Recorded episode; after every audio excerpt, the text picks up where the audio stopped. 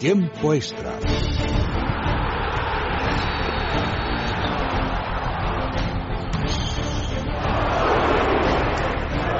ha ido dentro! ¡No perdemos! ¡No merecemos! ¡No merecemos! Derecha, derecha, rápida. Ojo y señal. Se cierra así, se abre.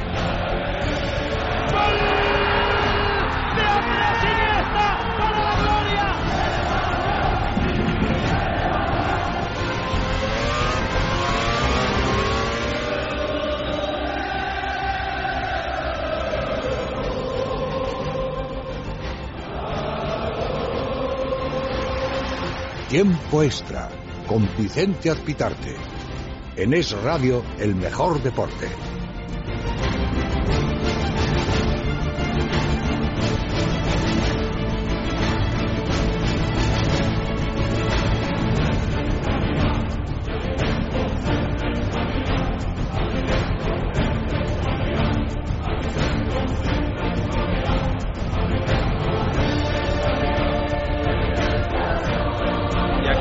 El calendario de liga y eso quiere decir que ya queda menos para que arranque la temporada 2015-2016. Enseguida os analizamos tranquilamente cómo, cómo ha quedado ese calendario para que os vayáis organizando.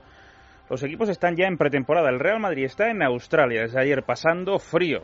El Real Madrid ha decidido marcharse allí donde también se encuentran equipos grandes como la Roma o el Manchester City, rivales del Real Madrid los próximos días. Recordemos, el próximo sábado a media mañana en España, en torno a las 11, el Real Madrid se va a enfrentar a la Roma. El proyecto de Rafa Benítez echará a andar, está entrenando ya con los suyos Rafa Benítez y va a ser muy importante empezar a ver cómo quiere Rafa Benítez que sea su nuevo Real Madrid. ¿Cuál va a ser ese sistema de juego del que tanto se ha hablado en las últimas semanas? ¿Jugará el Real Madrid el año que viene con un 4-2-3-1? Cristiano arriba de 9, veremos a Gareth Bale ya por la izquierda. No sabemos si Rafa Benítez va a empezar a probar ese tipo de cuestiones desde el primer día, pero desde luego está trabajando a puerta cerrada para tratar de llegar en las mejores condiciones al inicio de temporada. Hoy, por supuesto, se ha seguido hablando muchísimo de Iker Casillas, porque eh, ayer las cámaras de cuatro pillaron al presidente del Real Madrid explicándole a un peñista que Iker Casillas estaba harto.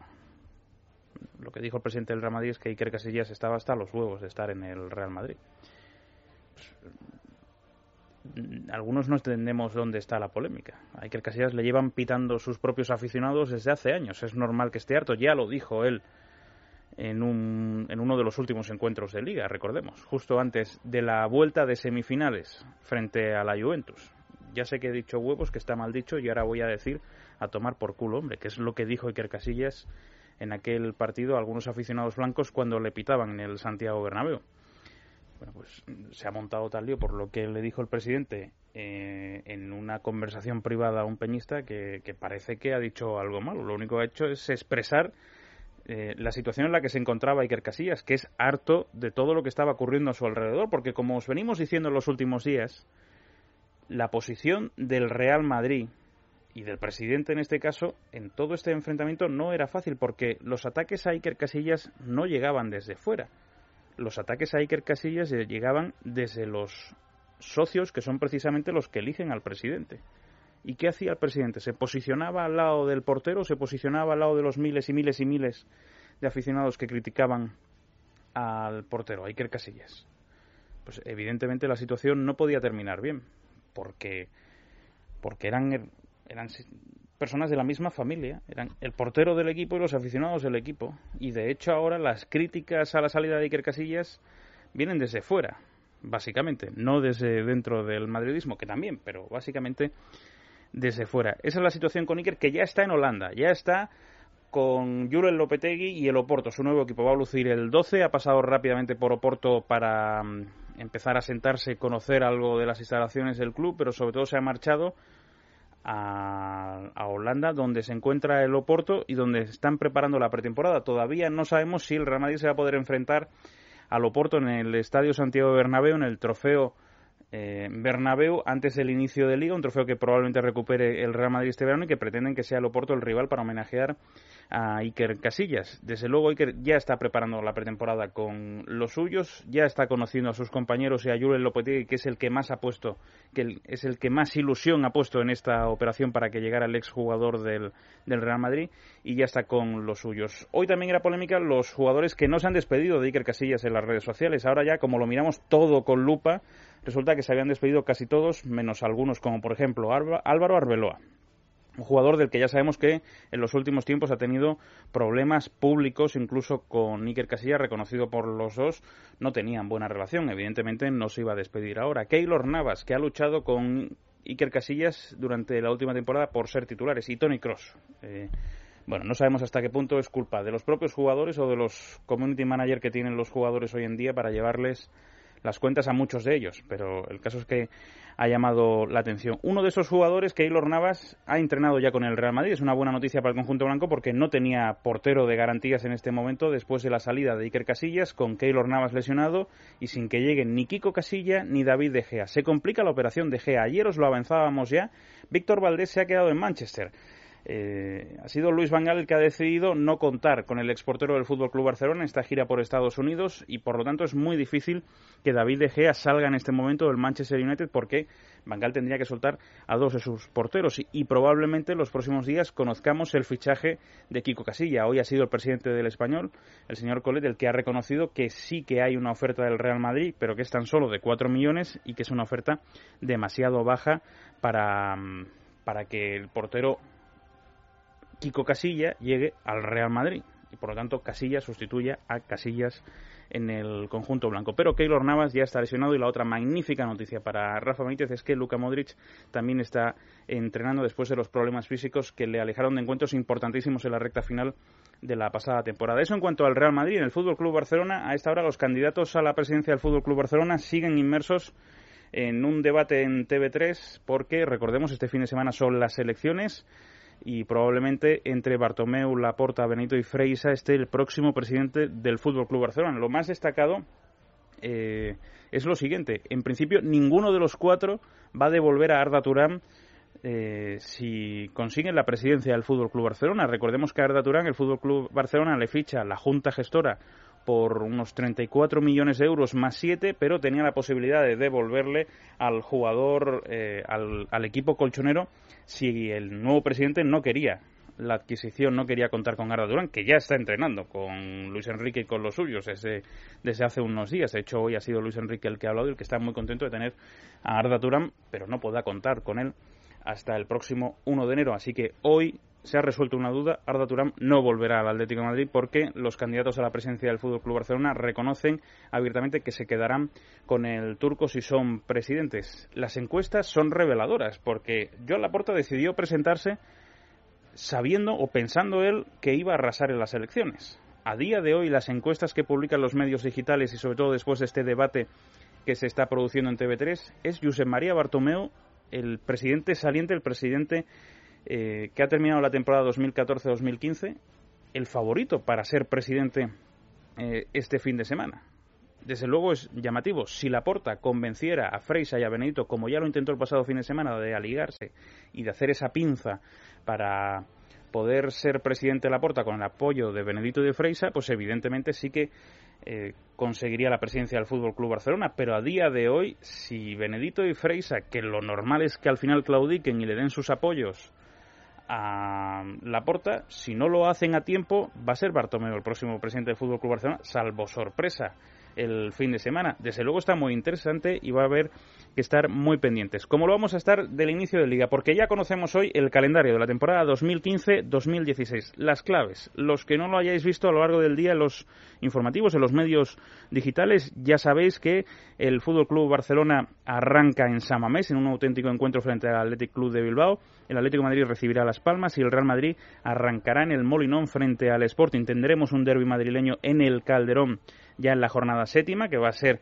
allá por el 4 de octubre. Se volverán a ver las caras en la jornada número 26. El clásico lo tenemos en la decimosegunda jornada, en el fin de semana del 8 de noviembre. Será en el Bernabéu el primero y la vuelta el 3 de abril en la jornada número 31 y la última jornada, si queda algo por decidir, tendremos un Granada-Barcelona y un Depor Real Madrid. Tanto Barça como Real Madrid juegan fuera de casa esa última jornada. Ya hay lío nuevamente entre la Liga de Fútbol Profesional y la Federación Española de Fútbol, porque tenemos problema o tienen problema para decidir cuándo es la final de Copa. Unos creen, la Liga en este caso, que debe ser la primera segunda semana de mayo, mientras que la Federación Española de Fútbol cree que hay que llevarlo hasta la última semana una vez terminada la liga para que sea la verdadera fiesta del fútbol.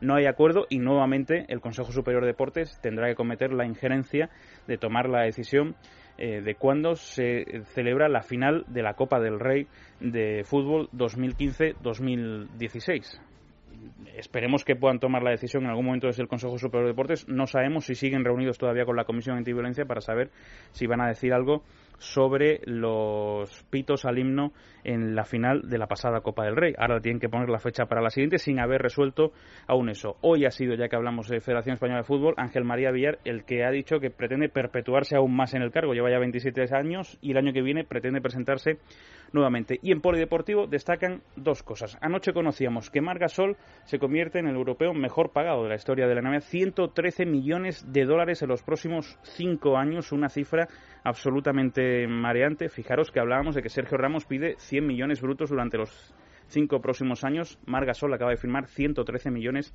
de dólares. Hay casi paridad en este momento entre las dos monedas, así que eh, hablamos de muchos millones de euros también para Margasol. Y por supuesto, hoy en el Tour de Francia, lo que ha hecho Chris Froome ha destrozado al resto de de candidatos a llevarse el Tour. Casi que se pueden olvidar Alberto Contador y el resto de luchar por el Tour viendo lo que ha hecho hoy Chris Froome, pero sobre todo la polémica ha llegado de la mano de la mano de alguien que desde luego tiene mucho que callar, Lance Armstrong, en Twitter ha publicado Tengo muchas cuestiones sobre la primera etapa de montaña del Tour, algunos pensamientos a continuación. Y ha dicho, claramente Froome y el Sky están muy fuertes, demasiado fuertes para estar limpios. No me preguntéis. No tengo ninguna pista. Esto lo ha dicho hoy Lance Armstrong. Por cierto, si vais a YouTube veréis vídeos de Chris Froome utilizando presuntamente un motor en el año 2013 en una de las ruedas de la bicicleta. Así que, desde luego, lo que dice Lance Armstrong y lo que podemos encontrar en YouTube no ayuda, desde luego, al actual líder del Tour de Francia. Son las 12 y 12 minutos de la noche, una hora menos en Canarias. Tiempo de deporte, es radio. ¿Te quedas con nosotros? José Manuel Puertas, buenas noches. ¿Qué tal? Buenas noches, ¿cómo estamos? ¿Qué le preguntamos a nuestros magníficos oyentes en Twitter? Bueno, el Real Madrid evidentemente tiene que fichar un segundo portero, además de Keylor Navas, y preguntamos quién cree que será finalmente el portero que acompañará al costarricense en esa portería del Real Madrid esta temporada. En arroba el tiempo extra y en tiempo extra arroba es radio.fm al final del programa te lo cuento todo, Vicente. Bueno, enseguida hablamos de muchos contenidos, pero tenemos que arrancar en Australia con lo que está ocurriendo con el Real Madrid. Enseguida vamos a estar allí, pero Sergio Valentín, buenas noches. Hola, muy buenas noches. Bueno, ya tenemos al Real Madrid entrenando, a Rafa Benítez al frente del, del equipo. Eh, ¿Sabemos algo de lo que está preparando de cara, en principio, a lo que podamos ver el próximo sábado frente a la Roma? Bueno, sabemos cosas de lo deportivo, de lo que está trabajando Rafa Benítez y sabemos cosas también de lo que se está moviendo el Real Madrid después de la salida de Iker Casillas. En cuanto a lo deportivo, pues Rafa ya ha tenido eh, sus dos primeros entrenamientos en Melbourne, donde va a jugar este sábado su primer eh, partido amistoso ante la Roma y con buenas noticias, como hemos contado en Libertad Digital, eh, los dos nombres que estaban en duda en cuanto a su condición física han respondido bien. Hablamos de Keylor Navas y de Luca Modric. ya lo dijimos hace una semana en el Radio Libertad Digital que a pesar de lo que se había dicho, Keylor Navas estaba respondiendo bien a su tratamiento conservador en el talón de Aquiles y hoy le hemos visto, bueno, ayer, eh, en esas dos sesiones, eh, correctamente, al igual que los otros dos porteros que han viajado con el Real Madrid. Vamos a ver si está el sábado, eso sí que está en duda, pero de momento está yendo bien eh, la recuperación y el otro nombre propio que te decía, buena noticia, el de Luca Modri, porque se lesionó la rodilla la temporada pasada, Carlo Ancelotti incluso se atrevió a decir que podría haber jugado algún partido de la última temporada, no apareció, eh, se había puesto en duda, pero de repente ha aparecido Luka Modric y con él la luz para el madridismo porque es un jugador importantísimo y los dos entrenamientos han estado al 100% y para bueno pues para el día siguiente que en Australia es en, apenas un par de horas porque tienen a las dos y media ese primer entrenamiento eh, dos nuevas sesiones de cara a ese partido ante la Roma. Y por lo que me han contado, de momento, eh, fortaleciendo los músculos, eh, que empieza la pretemporada, mucho tono físico y, e intensidad y, y el balón siempre de por medio, que es lo que le gusta a Rafa Benítez en los entrenamientos. ¿Tienes calor, Sergio? Que si tengo calor, pues tengo dos ventiladores en mi habitación, así que sí. Te voy a llevar hasta la fría Melbourne, donde Uf, se encuentra el Real sí, Madrid. 12 y 15 en España, las 8 y 15 en Melbourne, en Australia. Allí nos oye un español que se llama Juan Argüello. Hola, Juan, buenas, buenos días para ti. Hola, buenos días, buenas noches para vosotros. Estás en el futuro, tú ya estás en mañana, ¿no? Sí, yo aquí ya sé lo que va a pasar. Muy bien, muy bien. Luego, luego nos, ac- luego nos aclaras cómo, cómo cierra la bolsa mañana aquí en España para ver qué tenemos que hacer. Eh, Juan, hace tanto frío, mm, como dicen los medios españoles que se, han, que se han trasladado hasta Melbourne.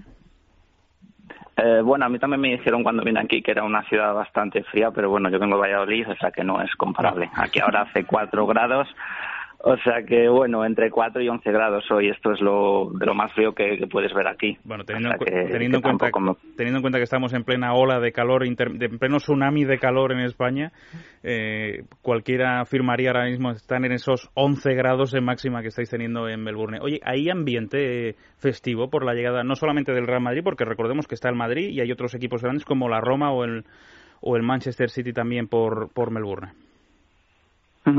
Hombre, se nota ya anuncios de- del partido en toda la prensa nacional sale, igual que en la tele. Y bueno, de verdad, de los tres equipos, eh, sin duda el Madrid es el que más expectación levanta. Eh, ¿Los medios de comunicación están hablando mucho de la llegada de los jugadores blancos a Melbourne? Sí, bueno, se nombra en las noticias, en, la, en el tiempo de deportes, pues sí que se, se nombra la llegada de, de estos tres equipos, igual que la prensa nacional también eh, sale, sale también reflejada la noticia. Eh, me pareció leer eh, antes de que el Real Madrid viajara que en el estadio de fútbol, recordemos de fútbol australiano, ¿no, José? Es lo que lo que tienen, ¿cómo, cómo es esta modalidad tan extraña? Sí, sí, fútbol fútbol australiano. australiano. que además es muy light, ¿no? No, no hay casi contacto, ¿no? en el fútbol Sí. australiano. Que iban a caber como 200.000 espectadores para poder ver el encuentro. Eh, bueno, 100.000. 100 100.000 Yo estaba en finalmente. ese. Y está todo vendido además, ¿no? Sí, yo, vamos, yo estaba en ese estadio viendo un partido esto que ellos llaman fútbol, que bueno, es fútbol es fútbol australiano, es una mezcla rara entre rugby y fútbol. Y, y bueno, la verdad que es 100.000, el, el estadio es espectacular y sí, está todo vendido y eso que las entradas no, no son baratas. Eh, ¿Recuerdas más o menos qué precios están barajando para un encuentro amistoso entre Real Madrid y la Roma, por ejemplo, este sábado? Pues creo que era entre unos 80 dólares y las más baratas, que son bastante lejos, que serían como unos eh, 55, 60 euros. Y, y luego pues ya te ibas a 170, 230, que bueno, ya es eh, bastante, bastante elevado. Eh, entiendo que allí, principalmente, de lo que se habla habitualmente en cuanto a fútbol es el fútbol australiano. No se habla de, de- de lo que sería en Estados Unidos el soccer, aquí del fútbol. Hay menos ambiente, por norma general, ¿no? Eso es, aquí, además, sobre todo en el estado de Victoria, eh, pues eh, se habla casi todo de, de, vamos, de lo que ellos llaman footy. Y además es, eh, hay partidos todas las semanas, un poco como la NBA, no es lo hagan el fin de semana, sino que cada dos o tres días hay un partido. Aparte que aquí en Melbourne, el estado de Victoria, no sé si tiene como el 70-80% de los equipos de la liga. Bueno. Bueno, pues eh, ahí estará el Real de los próximos días preparando el encuentro. Juan Argüello, desde Melbourne, gracias por, por atendernos y un abrazo fuerte. ¿eh? Nada, a vosotros un placer, hasta luego. Bueno, Sergio, recordemos eh, por encima la pretemporada del Real Madrid, porque claro, hay gente que, que o bien ha estado desconectada las últimas semanas por por eh, marcharse de vacaciones o, o bien de repente dice, anda, el Madrid ya está de pretemporada, pero es que este mismo sábado ya hay encuentro del Real Madrid frente a la Roma. Sí, este sábado tiene el primer partido ante la Roma, pero además la hora es buena, ¿no? Porque el- en dos horas tienen el primer entrenamiento y, y, bueno, es una hora mala para verlo, evidentemente, pero los partidos van a coincidir en buena hora eh, para verlos en España, porque va a coincidir que va a ser como a media tarde, ¿no? Y entonces, bueno, la pretemporada del Real Madrid, como tú dices, va a comenzar en Australia, que es la primera vez que viaja el Madrid hasta, hasta Australia y como digo, el primer partido va a ser a las 11 de la mañana, que yo creo que es una buena hora, teniendo en cuenta la diferencia, va a ser este sábado. Luego el viernes 24 de julio, también en Melbourne, a las 12 ante el Manchester City y luego ya el Madrid cambia a Australia por China, en Guangzhou a las 2 de la tarde juega el 27 de julio ante el Inter de Milán, el jueves 30 de julio a las 2 de la tarde ante el Milán, pero ya en Shanghái, es decir, que son buenas horas para un partido, 11, 12, 2 y 2 de la tarde. Y luego ya vuelven a, Europa y el 4 de agosto en Múnich juegan ante el Tottenham y dependiendo del resultado, pues el miércoles 5 ante el Bayern o el Milán. Y luego ya pues tendrán el, el último partido el domingo 9 de agosto en Oslo eh, ante el Valerenga y a falta de confirmación oficial les faltaría el trofeo Santiago Bernabéu. Así que desde el 18 de julio, que es el primer amistoso ante la Roma, hasta el 30 de julio que tienen el último en Shanghái, pues esa gira por por Australia y China. La verdad es que me sorprende que la Roma y el Manchester City viajen hasta Melbourne para realizar esta pretemporada. Sergio, hoy leía en voz popular al compañero Fermín de la calle asegurar que el Real Madrid viajaba a Australia solo por los intereses económicos de la empresa que preside también Florentino Pérez, ACS, en Australia. Me gustaría saber también, se lo he preguntado, pero no me ha respondido todavía por redes sociales, me gustaría saber cuáles son los intereses de la Roma y el Manchester City en, en Australia, pero alguno tendrá, porque si no, no sé qué pintan allí, ¿no? Pagarán bien los amistosos, ¿no? Digo yo, ¿no? Porque si van 100.000 tíos al campo pagando entre 80 y 50 dólares para ver un encuentro amistoso, a ver si ahora resulta que, que em, la Roma y el Manchester City también tienen intereses eh, de, obra pública en. Vamos a ver, esta, esta gira, esta gira económicamente en Madrid es sensacional. Deportivamente siempre está eh, entre interrogación, ¿no? Por si es buena para los jugadores, pero Madrid va a percibir casi 20 millones de euros que para el Madrid a lo mejor uno dice, pues es calderilla, ¿no? Yo no lo considero, pero, pero es bastante dinero. Y luego a eso lo que tienes que sumarle toda la repercusión eh, en cuanto a patrocinadores de las marcas que publicitan al Real Madrid. En China, vamos, no tengo que hablar hmm. nada, no tengo que ser un, un publicista un economista para saber la repercusión que tiene el Real Madrid en China y todos los actos que va a tener. Y la cantidad de chinos, los que hay, y el dinero que se van a gastar en productos del Real Madrid. Vamos, o sea, me parece una auténtica barbaridad. Ya se dijo con James, por ejemplo, cuando ficharon al colombiano, que ahora se vuelve a insinuar que el Madrid se va a Australia a China solo por los negocios de ACS. Bueno, con James es que fue muy divertido porque lo de los túneles es cierto. Es cierto que ACS eh, consiguió una licencia para construir túneles en, Colombia. Lo que nadie contó es que la licencia la adquirió tres, tres, meses antes de que James explotara Em, en el panorama internacional, cuando desde luego no estaba en el ojo del huracán para ser fichado por el Real Madrid.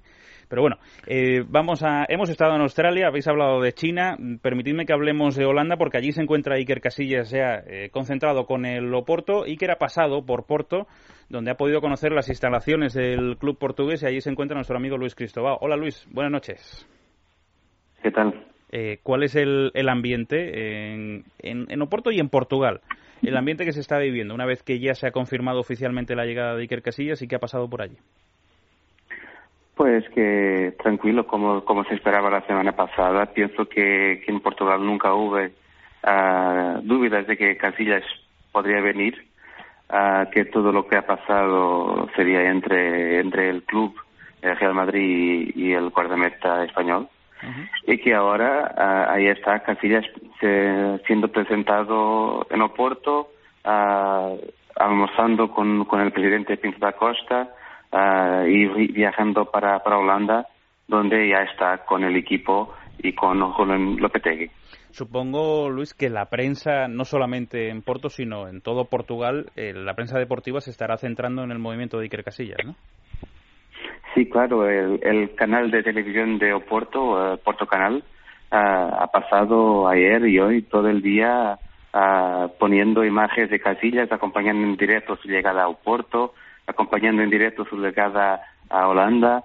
así que se sabe al minuto lo que está haciendo Casillas en el equipo del Oporto. Eh, Sergio, hoy hemos visto muy feliz a Iker Casillas ya eh, acompañando a los suyos en Holanda. Yo creo que ya tenía ganas de empezar a sentirse querido. Sí, desde luego, ¿no? Y una vez ya sabido que se tenía que marchar el Real Madrid, pues alegrarse de una nueva etapa, ¿no? Cambiar siempre tiene esa alegría, ¿no? De un proyecto nuevo, de un nuevo reto y aunque haya pasado mucho tiempo, porque son 25 años en el Real Madrid, bueno, es la primera experiencia de, Iker Casillas fuera de, del Real Madrid, de España, así que, bueno, pues aunque sea triste para él abandonar el Real Madrid, eh, desde luego tiene que estar contento porque él ha elegido al Oporto y, y y tiene que demostrar a sus seguidores, porque entre otras cosas sus padres no han ayudado a ello, de que el proyecto del Oporto le ilusiona a él. Hoy ha sido noticia esas declaraciones en privado que captaban las cámaras de, cuatro cuando el presidente del Real Madrid, Florentino Pérez, hablaba con uno de los peñistas. Sergio, ¿qué le decía sobre Iker Casillas? Literalmente lo digo. Ya, ya, lo he dicho, o sea que lo puedes repetir sin problema.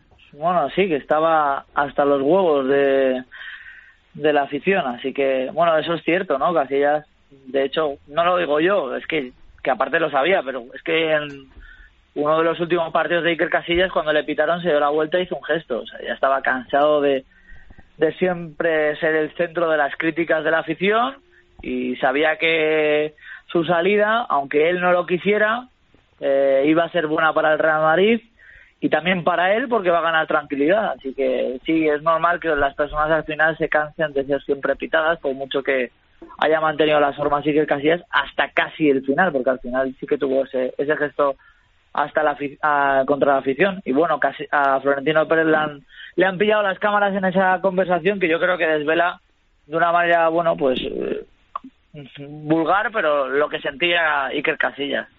Eh, Luis, en, en, Oporto se baraja la fecha del 8 de agosto como fecha de presentación de Iker Casillas. Se está buscando fecha también para el, el, amistoso en el Santiago Bernabéu. Supongo que también habrá ilusión con eso, ¿no? Con que el Oporto también pueda tributar ese homenaje a Iker Casillas en el Santiago Bernabéu junto al Real Madrid.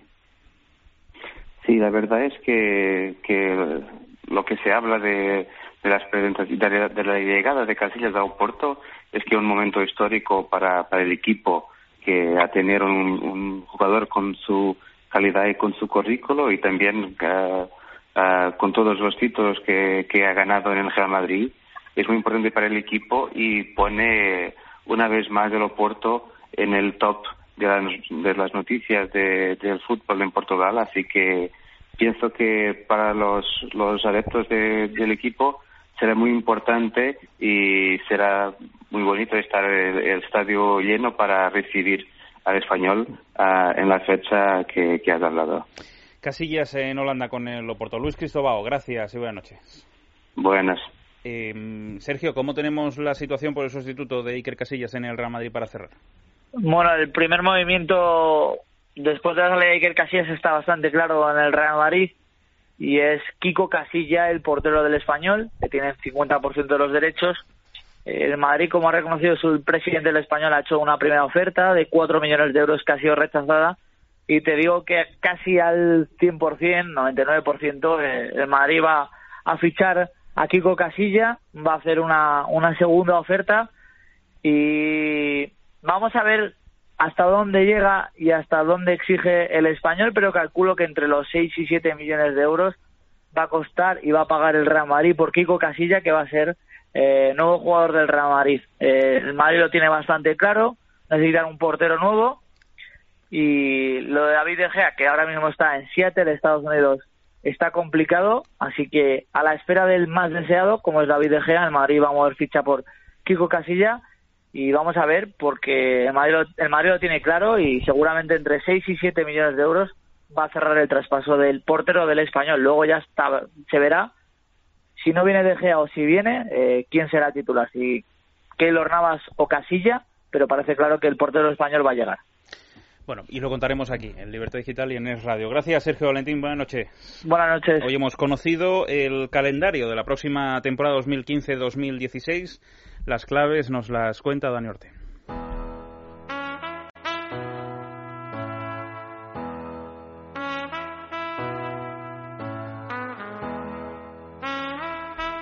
Con todo un clásico, Athletic Barcelona. Así abrirá la liga el actual campeón. Hoy se ha celebrado el sorteo del calendario de la próxima temporada y este es el partido más destacado de la primera jornada.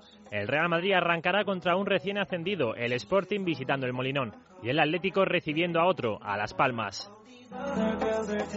Pero el calendario nos deja detalles, por ejemplo, que el Barcelona tendrá que visitar en la primera vuelta a sus principales rivales. Viajará a San Mamés, al Calderón en la tercera jornada, al Sánchez Pizjuán y a Mestalla, y también al Bernabéu, porque en la duodécima jornada, el 8 de noviembre, será el primer gran clásico Rafa Benítez contra Luis Enrique. La vuelta en la jornada 31, el 3 de abril. Antes habrá derby en la capital el 4 de octubre en la séptima jornada, será en el Calderón y la vuelta el 28 de febrero en la jornada 26. Sin embargo, el gran protagonista del arranque de temporada es el Barcelona porque a la Supercopa de Europa el 11 de agosto hoy se ha conocido que el 14 y el 17 será la Supercopa de España ante el Athletic, primero en Bilbao, vuelta en el Camp Nou.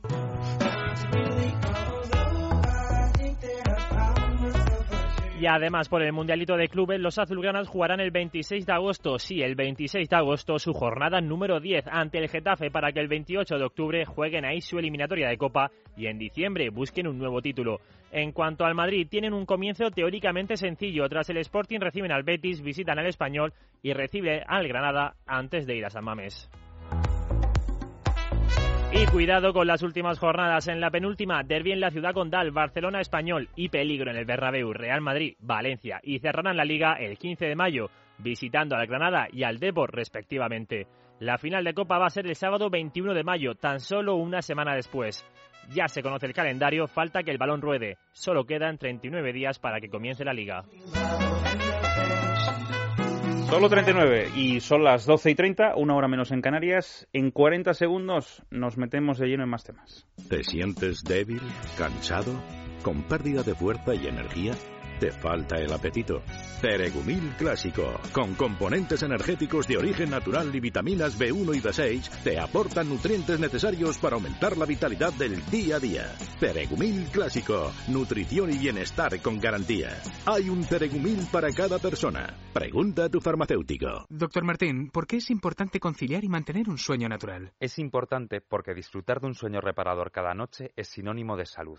A veces nos cuesta conciliar el sueño por la noche o no conseguimos dormir más de tres o cuatro horas, y esto hace que nuestra salud se resienta. ¿Recomendaría Dormax en estos casos? Yo en estos casos siempre recomiendo Dormax. Dormax es un producto natural formulado a base de melatonina y extractos de plantas relajantes. Esta combinación nos va a ayudar a conciliar y a mantener un sueño de calidad durante toda la noche, disfrutando así del descanso que todos nos merecemos. Dormax, complemento alimenticio de formulación eficaz y natural para un sueño reparador de Laboratorio Acta Pharma. Seguimos en la sintonía de radio. Os decía en el inicio que eh, esta noche se estaba produciendo en el Camp Nou un debate interesante uh, por la presidencia del Fútbol Club Barcelona. Los cuatro candidatos en este momento principales para llevarse esa presidencia, Bartomeu, Laporta, Benedito y Freisa, han mantenido un interesante debate. Dani Blanco, buenas noches. ¿Qué tal? Buenas noches, Vicente. Decíamos que la principal conclusión es que Arda Turán no se devuelve, es decir, gane quien gane, se queda en el Fútbol Club Barcelona. Y es curioso porque leo las encuestas en los medios digitales de Barcelona y por ahora es Bartomeu el favorito para llevarse la presidencia. Sí, las principales conclusiones son estas, las que has dicho tú. Es verdad que ya no hay noches divertidas después del 18 de julio, es decir, Arda se va a quedar en el Barcelona sí, porque, como tú dices, gane quien gane. Bueno, es que después, después de besarse el escudo en la presentación, claro. después de estar ya entrenando con el Fútbol Club Barcelona, de rechazar jugar hasta el 1 de enero en cualquier equipo que no sea el Fútbol Club Barcelona, bueno, puede ser muy divertido, desde luego que o hubiera sido muy divertido que lo hubieran devuelto al Atlético de Madrid. No, hubiera sido estrambótico completamente. Y lo que dices tú también es verdad. La principal conclusión es que Bartomeu está por delante de las apuestas. Que como te decía ayer, no es lo principal porque y, y tampoco que doblen firmas a Joan Laporta, porque Laporta, por ejemplo, en 2003 eh, le dio la vuelta a la tortilla en el último día, prácticamente venciendo a, a Luis Bassat. Es decir, que el favorito no es siempre el que gana, pero que a cuatro días Bartomeu, con el triplete bajo el brazo, es verdad, sea el favorito, pues da muchas señales de que, de que puede ser el presidente. El sábado a las 12, 12 y media de la noche estaban diciendo hoy que se conocerá cerca de la una de la madrugada de la ganada. De todas formas, ¿Sí? respecto al tema Arda, con lo que ha dicho Luis Enrique hoy Está en rueda de prensa, como para que esta tarde hubiera salido uno de los candidatos y hubiera dicho no, no quiero Arda Turán, ¿no? Ah, claro. Luis Enrique esta mañana en rueda de prensa ha felicitado a la Junta Gestora y ha dicho que es un tipo clave para la próxima temporada, así que más claro agua, De ¿no? todas formas, Dani, tenemos que estar pendientes porque en algún momento seguro que se va a producir esa pinza, no hay más que ver las encuestas. Si Laporta sí. quiere ser presidente, a día de hoy tiene que hacerlo con los votos de Benedito y de Freisa. Por lo tanto, sí. si Benedito y Freisa, si Benedito y Freisa, que sabemos que no van a ser presidentes, casi con total seguridad, el próximo fin de semana quieren estar en la junta directiva, tienen que apoyar a Joan Laporta. Por lo tanto, aunque Bartomeu sea favorito, sea el favorito en las encuestas, lo normal es que el fin de semana se proclame a Joan Laporta como presidente del Fútbol Club Barcelona, ¿no? Salvo un error sí. de estrategia descomunal. Exacto. ¿no? Exacto, porque en cuanto que la Laporta consiga eh, a, a, Agustín Benedito y a Tony Freisa, o, los dos quieren ir con la Laporta, por lo que tú dices, porque están eh, muy bajos en las encuestas y evidentemente algo tienen que hacer para estar en esa junta de retiro y a Laporta para ganar las elecciones, puede ser la Laporta presidente. Hay que decir, eh, Vicente, simplemente déjame, que eh, estaban diciendo hoy medios catalanes que mañana por la noche o el jueves a mediodía se tendría que tomar la decisión ya, ¿eh? porque sería tremendamente, eh, bueno, un error que a partir del jueves por la tarde eh, y Benedito decidieran ir con la porta solo con 48 horas para las elecciones. Un poco más de tiempo sí que sería fundamental. Gracias, Dani. Hasta mañana. Hasta luego. A lo largo de la última semana, de los últimos 10 días, os estamos contando en Libertad Digital un serial apasionante, interesantísimo, sobre las cloacas del deporte español. Alfredo Somoza firma este serial de Libertad Digital y nos lo traslada cada noche en tiempo extra. Vamos a avanzar un poquito más y conocemos algo más de cómo está la situación de nuestro deporte con la voz de Alfredo. 27 años al frente de la Federación Española de Fútbol. Sí, 27 años. ¿Cuál es el éxito de Ángel María Villar para salir reelegido una y otra vez? La clave es que tiene ganados, exceptuando Oscar Fle, a todos los presidentes de las federaciones territoriales, a los que apoya con subvenciones jugosas. 102 votos de los 180 que componen el censo electoral están relacionados directamente con las federaciones territoriales. Por lo tanto, Villar se asegura un 56% de apoyo en las urnas de manera sistemática. En cualquier ámbito de la vida, 27 años mandando son demasiados. En toda su trayectoria como presidente, las voces críticas y la sombra de la sospecha ha perseguido a un Villar que ha tenido un último año muy complicado. Repasemos algunos de sus últimos frentes sospechosos. El escándalo de corrupción de la FIFA le estalló las manos. Vicepresidente primero del principal organismo del fútbol mundial, en 2010, en plena presentación de la candidatura ibérica para el Mundial de 2018, Villar defendió a sus compañeros del comité ejecutivo sobre la sombra de la corrupción que planeaba sobre la elección de Sudáfrica como sede del Mundial del 2010. El fútbol forma parte indisoluble de nuestras vidas. Ahora me han dicho que tiene que pasar un vídeo, no lo he visto, y después termino y ya queda por conclusa la presentación de la candidatura ibérica, que a todos los miembros del comité ejecutivo os llevaremos en el corazón Muchos de sus compañeros a los que defendió por entonces están hoy en día procesados, acusados de varios delitos. Curiosamente, esta misma semana se ha filtrado un vídeo en donde se podría escuchar a un miembro de la FIFA proclamar la victoria de Marruecos en la votación para elegir sede en el 2010. El Mundialito de Clubes del año pasado fue la compensación para que Marruecos diera un paso atrás y Sudáfrica fuera la sede de este Mundial investigado por la propia Comisión Ética de la FIFA por una presunta trama de compra de votos que habría dado a Qatar la organización del Mundial de 2022. ¿Cómo se puede llegar a perder 350.000 euros en cambio de divisa extranjera? La respuesta, parece, no la sabe ni el propio Villar, que se niega a dar explicaciones sobre un dinero que se esfumó como por arte de magia en el cambio de divisas. Un escolegiado, José Manuel Arcas, que llegó a dirigir partidos en la Segunda División B, habla claro sobre la influencia de la mano de Villar en el estamento arbitral. En el tema arbitral su poder es absoluto. Es el que decide ascensos, descensos, es el que maneja absolutamente todo el arbitraje, todo. Eh, evidentemente nadie te va a reconocer que ha subido porque es amigo de Villar, pero todos sabemos que eso es así. O sea, el que lo niegue está mintiendo. José María Canedas, presidente del Compostela, relataba cómo denunció un día sí y otro también ventas de partidos y amaños a la federación. Y nunca le hicieron caso. Caneda llega a acusar a Villar de arreglarle un partido a cambio de retirar una denuncia contra la federación. Posteriormente, Caneda rectificó y dijo que no fue Villar quien le llamó, sino otro miembro de la federación que no se acordaba de su nombre. ¿Por qué reculó Caneda?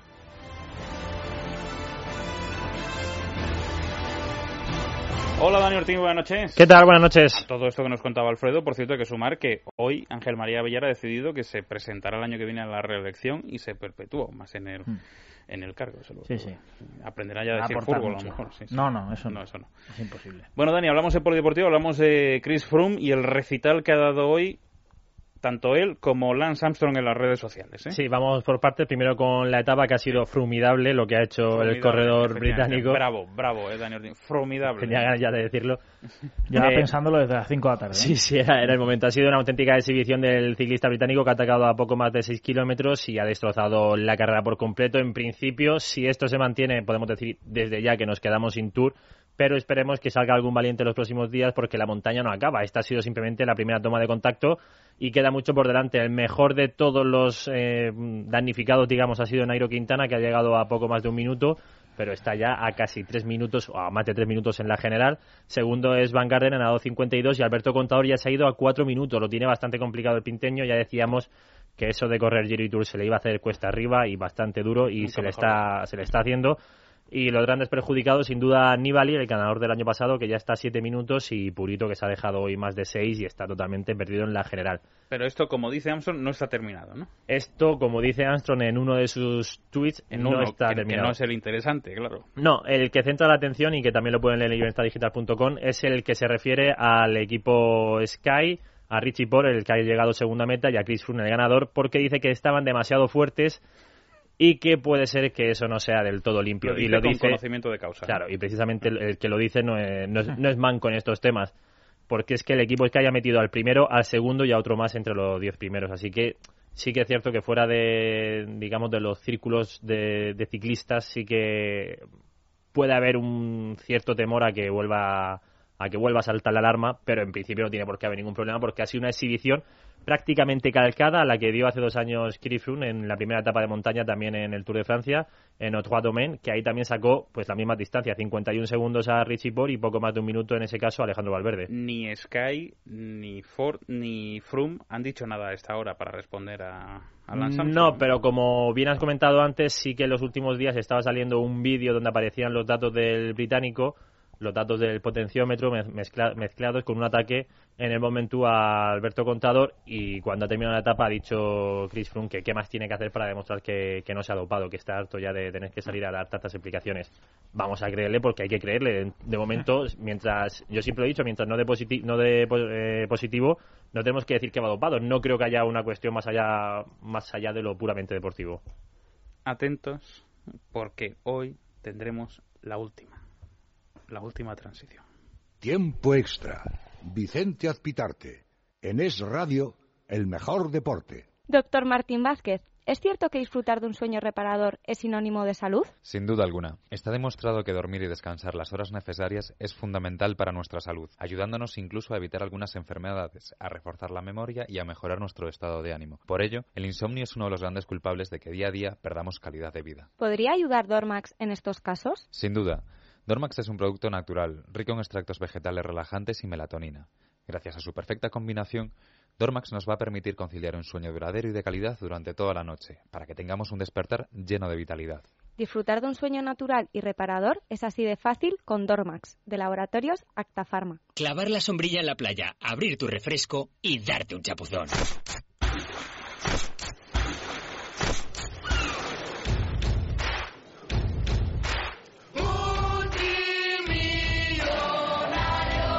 Este verano todo te sonará al extra de verano de la 11. El 6 de agosto 20 millones de euros. El premio más grande de la 11 jamás cantado.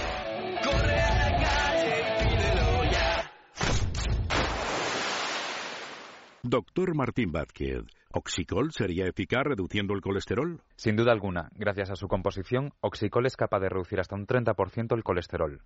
Por eso, Oxicol es el complemento perfecto para aquellas personas que tengan el colesterol elevado, pero también está recomendado para aquellos que quieran prevenir y cuidar la salud de su corazón y de sus arterias. Mantén el colesterol a raya con Oxicol, de Laboratorios Acta Pharma.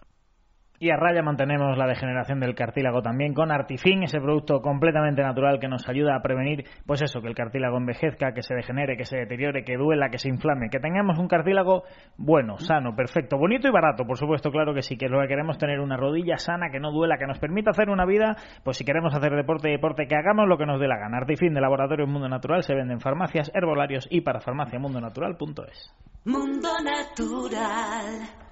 En unos instantes arranca en la sintonía de Radio. Ya. No, no. Sí, sí. Lo No, es no, que sí. no, no. No, sí, sí. Que no arranque. ¿Cuántos suspiros esta noche? ¿Por qué? Gracias, Amalio. Me sentía un poco vacío. En... ¿Cuántos suspiros esta noche? Porque es la última transición. No. Por lo menos con nuestra queridísima, maravillosísima, Que no, que no. genialísima, Que no, que no, que no. incomparabilísima, ultimísima, eternísima. Nuestra barilísima. Muy buenas noches. ¿Sabes qué? La última vez que digo barilísima. Es la última vez. Bueno, la última vez no, no La se sabe vez. nunca. La última vez. Vicente. Retiramos en este estudio. Vamos a poner ahí la camiseta, Colgamos la de, camiseta de Barilísima. Eso es. Para que la nadie más pueda vestir la camiseta de Barilísima. Bueno, La última transición porque nuestra querida se nos vaya de vacaciones sí, sí. y nos quedamos sin transición. O sea que no tendremos más transición. Qué pena que te vas de vacaciones. No, no, la que me vaya de vacaciones, eso es una alegría. La Ya, pena es lo de la transición. la verdad. Pero bueno, yo para celebrarlo te he traído un regalito. No, Vicente. no, no me hagas eso. Sí. No me hagas eso que me he pasado todo el día diciendo, le quiero traer un regalo a Llanta. le Pero yo te Llanta". debía un montón de regalos. A mí de que me vas a deber tú. cumpleaños y ¿Qué de, me vas a deber tú? y de todas las cositas buenas. No me lo puedo creer. No, no. Huele, ¿Esta- esta huele. es por la que pregunté? Sí, Oh. ¿Esta es la de Max? esta es la de Max. Los que nos han seguido Hablad saben, vosotros, saben. Habla, José. Yo huele bien, ¿eh? Sí, ¿verdad? Sí, sí, sí, sí. Lamentable estos regalos. ¿Eh? Ahora te llega a ti uno, no te preocupes. ¿Cómo se llama la colonia esta o el perfume o cómo se Pues llama? cómo se va a llamar. Perfumazo de Home. Dior. ¿no? Perf- Hombre, perfumazo que es de lo que Dior. es Vicente. Ah. Además, claro, con todas estas eh, transiciones ya tienes un recorrido sexual. Sí, sí. Ha sido... Yo, yo creo que con, con esto Atiéndeme, por favor. Ha sido un auténtico privilegio ¿eh? haber estado también, estos dos años haciendo esta transición contigo. para mí también nos lo hemos pasado bomba. Hemos aprendido a hacer una radio diferente, Sí. ¿verdad? A mezclar el deporte con el sexo, Mira, a cosa me- que jamás lo habría imaginado A, yo. a mezclar el deporte con Allanta, cosa que era todavía Era, más era- difícil. era impensable. Ese era el, el más difícil todavía, ¿eh? Y nos lo hemos pasado bien. No sabemos si los oyentes también se lo habrán pasado Bueno, bien. esperemos que sí. Yo creo que sí, ¿no? Cuando uno se lo pasa bien, también se lo pasan bien los oyentes. Creo. Pero nosotros nos lo hemos pasado francamente bien. Última transición, no me lo puedo creer. Dani. Oye, pero te has pasado con el regalo. No me he Es pasado. un regalazo. Hay que hacer un regalazo. Cuando hay que hacer regalazo, hay que hacer regalazo. Es un regalazo. Qué grande. Sí. Ay, cuántos suspiros soy. ¿Tengo que leer el último? Sí, tienes que leer el último. Sí. Sí. Vaya. Último mensaje recibido en la redacción de Tiempo Extra. Y dice así, por última vez. Dice. Hola, querido. Hola. Esta noche en Es Sexo,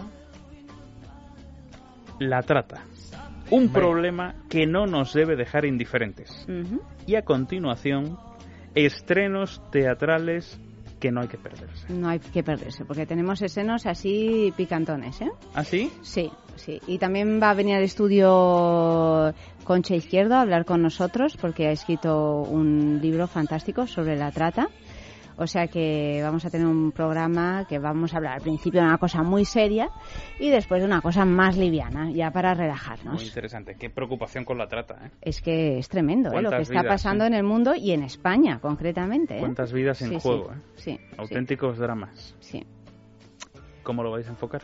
Bueno, pues dar un poco los, los datos, porque ya antes se conocía muy poco, ¿no? De, de, de cuáles eran los datos en- de, de trata y de prostitución. Si bien, eh, mm, bueno, es difícil saber, porque ahí se cuentan también muchas mentiras, pero bueno, dar los datos, ver un poco cuáles son las cosas que se pueden hacer, debatir sobre la regularización o no de la prostitución, que es el gran, eh, el gran debate, charlar con, con Concha, que desde luego pues eh, se ha metido absolutamente en este tema y sabe, sabe un montón y yo creo que es la que nos va a explicar mucho mejor cómo está la cosa y también ver políticamente qué es lo que se puede hacer, ¿no? Claro que sí. Y también, bueno, una llamada de responsabilidad Claro. hacia los eh, clientes de las prostitutas, que sepan Mm. que en un porcentaje muy alto de los casos no se están yendo con una prostituta, se están yendo con una esclava sexual, que es diferente. Sí, eso es muy importante aclararlo. Y en cuanto a los estrenos teatrales, en cuanto a las obras, ¿cuál? Dinos una. Bueno, pues eh, hay, hay una fantástica que se estrena en el Festival Grec en, en, Barcelona, que tiene una programación estupenda todos los años, porque ahora tenemos un montón de festivales, que si Mérida, Almagro, eh, vale. Grec, etcétera, y, y allí se, se, estrena una obra que se llama El, el Smots y la Cosa, la palabra y la cosa, que es una obra escrita por Jean-Claude Carrier, que además va a estar en el estreno. Jean-Claude Carrier es autor pues mm. de muchísimos guiones cinematográficos, mano derecha de Buñuel, entre otras cosas, y, algo y, sabe de esto. y que algo sabe de esto y es un texto fantástico y una dirección estupenda. De Pepantón Gómez, precisamente, ¿Ah, sí? el director de Leonuco. Hombre. O sea que, que buen, bueno. Buen amigo tuyo, ¿eh? Se habla, se habla de, de sexo oral, entre comillas, es ah, decir, sí. de de cómo de la utilización de las palabras incluso soeces uh -huh. dentro del universo erótico. Ay. Que no te pille, Ayanta. Que no me pille el que. No, no. En el último, que no te pille. No, que, no, que no, no me pille. No. no, pero que no, te, que no te pille. No, no, pues no, no me pille. ¿no? ¿Cuál es el último sorteo de la temporada? ¿Cuál es? ¿El último sorteo? ¿Cuál es? ¿Será un Transformer o no? No, no es que es? estamos a martes. ¿Cuál era el de ayer? Ah. No me acuerdo.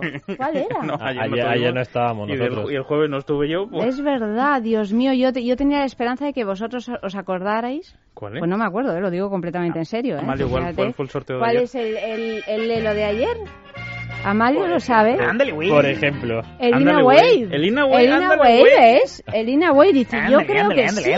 es que como nos gustan todos los lelos, ¿verdad? Pues, eh, pero vaya, el caso es yo que me entretengo con mi te, te entretienes. Eh, Dani habla.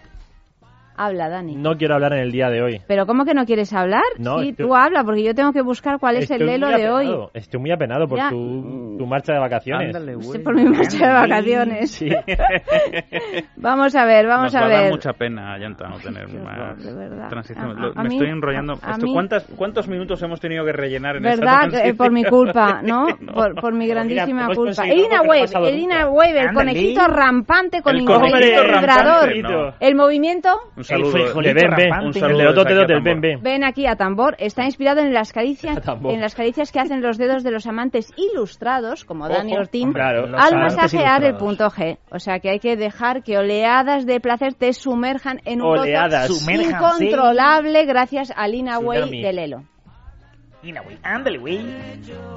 Amantes ilustrados y levantado la mano. Ah, pero sí, no, sí, pero sí. solamente has citado a Dani Ortín. No has no, querido no, pero, pero bueno, Vicente, bueno, por supuesto. Oye, es lo que hay. Esto es el primer amante ilustrado, Hombre, ¿no? por favor, o sea, la claro ilustración que sí. liberal. www.lelo.com Ándale, güey. Ándale, güey. Meteros en la página web de Lelo porque es una maravilla. Bueno, ¿cómo podemos llevarnos a casa ¿Cómo? Elina Way? Comprándolo.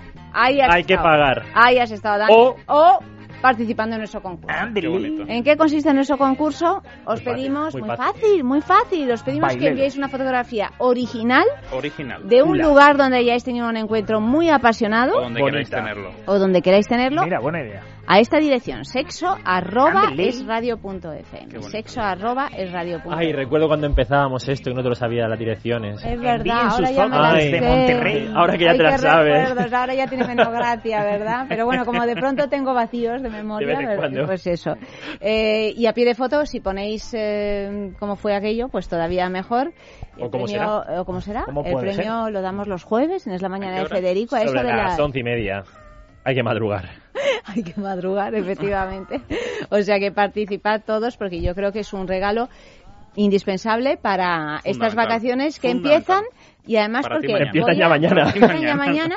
y además porque voy a añadir una cosa que hay que decirla en verano y es que los lelos, estos juguetes eróticos no son salpicables. ¿No?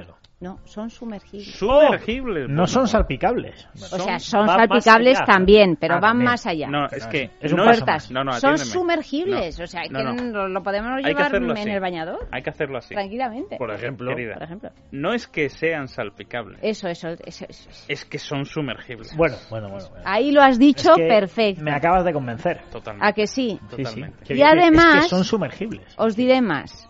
No, como son sumergibles, Es nos podemos llevar Cuidado, ¿eh? el Inaway, por ejemplo, al balneario de la ¡Oh! Bueno, bueno, bueno, bueno. Fantástico. Porque atención, Para sumergirlo. Claro. En aguas mineromedicinales. ¿cuál es el Oh. último tema del día? ¿Cuál es? ¿Cuáles? Habla, Vicente. En serio. Habla, no, en serio, total- totalmente en serio. Ya cuando, cuando me pongo las gafas es en serio, ¿eh? Madre del amor. Madre del amor hermoso. No, no ha sabido en todos estos años que. en Cuéntamelo este momento- todo. Lo tengo que resumir todo de estos Todo. dos años, ¿eh? Así en Transición lo resumimos todo, ¿no? Todo lo que ha pasado en estos dos años, Todo. cuéntamelo todo. Mensajes a. Sexo arroba es radio punto fm, el Facebook es sexo, el Twitter arroba es sexo radio. Por favor, enviad esos mensajes porque el premio es un fin de semana en el balneario de la Ermida. Merece la pena. Que Vale, está allá en los picos Sí. de Europa, que no es este cocedero que hay en Madrid, que esto es insufrible. Os vais a pasar un fin de semana para dos personas con alojamiento, De hecho, desayuno y hecho, circuito alguno termal se va. incluido. De hecho, alguno se va. Alguno que sepamos se va, sin duda. Algunos se Sin ha ido duda. y algunos se va. Sí. Sí, sí, a mí ya no me Y mires. otros se irán. Pero no- todavía no se van. No, pero todavía no se van. O sea, Vicente. Algunos se han ido. Oye, Ortín, cuando algunos, vayáis- algunos van, José, y algunos no vamos. Pero bueno, Vicente, ¿tú por qué no quieres, eh? Pero iremos. De momento, iremos. Pero iremos. Iremos. Y diciendo fechas para no coincidir. Pero no seas malo tú. Pero qué malvado. Bueno, pues enviad esos mensajes que los leemos hoy hasta las 3 de la madrugada. El año que viene podríamos plantear, José, eh, hacer en el balneario un tirando a fallar y un, Pues y un sí. sexo, ¿eh? Sí, sí, Sí, hay que hacerlo. Con, la llanta, ¿eh? Metidos claro en el sí. agua. Metidos en el Salpicándonos. agua. Y así Y recuperamos la- el, el espíritu transición. Eso es, ¿Eh? eso es, Qué eso es. Ay. Que se acaba ya, ¿eh? No, pues primero hay que rematar. Hay que Bueno, sí, rematar. sí, por eso. Primero hay que Pero se rematar. acaba ya, sí, sí, se acaba. Pero rematamos, ¿no? Sí, pues rematamos, que no claro. queremos, pero habrá que rematar. Hay que rematar, hay que rematar. Pues nada, Dani Ortín, ¿qué más ha ocurrido en el mundo del fútbol y del resto del planeta deporte? Ya es oficial, Raheem Sterling es el noveno fichaje más caro de la historia. El Cita pagado por él 68 millones al Liverpool firma hasta 2020. Otro que se va es Robin Van Persie, deja el Manchester United y se va al Fenerbahce. Según la prensa turca, firma por tres años. Niom deja de Granada y se va al Watford inglés. El Atlético ha perdido 2-3 en un amistoso en Austria con el Greuther Fürth de la segunda alemana y el Betis ha ganado 1-4 al Coria de tercera. Además, Capello deja de ser el seleccionador de Rusia y el Shakhtar se ha llevado la Supercopa de Ucrania, ha ganado 2-0 al Dinamo de Kiev. Fuera del fútbol hemos tenido, por ejemplo, noticia de que el PSG de balonmano ha hecho oficial un secreto que era público, que el francés Nikola Karabatic va a jugar allí las próximas cuatro temporadas. ¿Un secreto o era público? Un secreto que era público. Ah, muy bien. Las dos Secreto cosas. Un secreto a voces. Y Diego Campo va a ser presentado mañana a las 11 como nuevo técnico del Movistar Estudiante de Baloncesto. Eh, José, ¿qué han dicho nuestros oyentes en Twitter? Sobre el posible candidato a ser el inquilino de la portería del Real Madrid junto a Keylor Navas la próxima temporada, Roy Batix dice que será Kiko Casilla y que De Gea llegará gratis en 2016. Carolina dice que cree que al final apretarán por De Gea y llegará el ex del Atlético de Madrid. Jacinto dice que a él lo que más le gustaría sería esa opción de Víctor Valdés. ¿Cómo titulamos el Libertad Digital Deportes hasta ahora? Con esta pregunta, ¿qué tres compañeros de Casillas no se han acordado de él en su despedida? Ay, ¿Qué dos años? ¿eh? qué dos años. ¿Qué dos años me has regalado, querida? Lo mismo digo. Qué bien nos lo hemos pasado. Volverán las oscuras golondrinas. Volverán, sí. Sus nidos a colgar. Querida Yanta, gracias por todo. Gracias a ti también, Vicente. Y desde ahora en adelante, todo tuyo.